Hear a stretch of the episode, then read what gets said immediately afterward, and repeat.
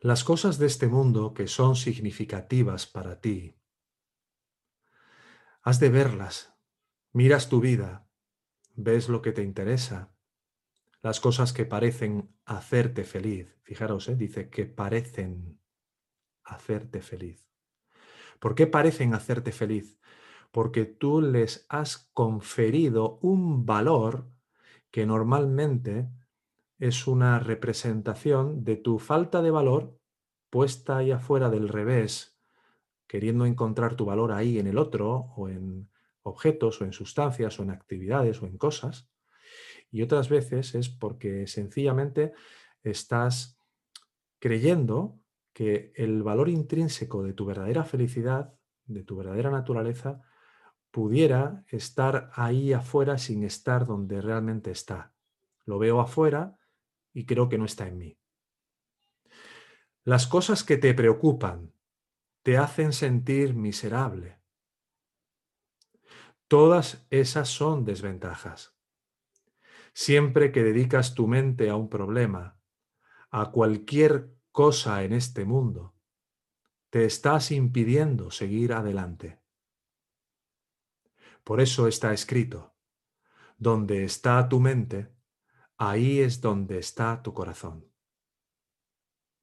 Los que estamos aquí hemos aprendido que el mundo no es lo que parece ser. No existe la así llamada felicidad permanente en este mundo. Puedes lograr formas de felicidad, no duran. Aprendes tan pronto como tu mente comienza a pensar, inmediatamente la agarras y cambias su curso. Ralentizas tu mente por cualquier método que puedas. Ves tu mente como tu enemiga.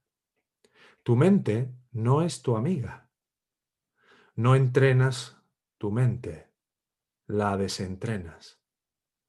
Desentrenas tu mente simplemente observando tus propios pensamientos, viéndote a ti mismo pensar. Al no reaccionar a tus pensamientos, al no reaccionar a lo que sucede en tu mundo. Al hacer esto, comienza a disolverse. Y aquí vemos ver, tenemos que ver la gran diferencia que existe entre lo que se propugna en tantas líneas espirituales de ser el testigo de los pensamientos para comprenderte a ti, para entenderte a ti, si no te das cuenta de que el principal entrenamiento es empezar a mostrar indiferencia por lo que piensas, porque solo cuando empieces a mostrar una mayor indiferencia por lo que estás pensando, podrás ver que ese pensador no es quien tú eres realmente. Cuando muestras interés por el pensamiento que tienes, te tomas a ti mismo como el pensador del pensamiento. Cuando muestras desinterés e indiferencia por lo que estás pensando, te das cuenta que también puedes mostrar indiferencia por ese que dice ser tú pensando lo que crees que piensas que piensas.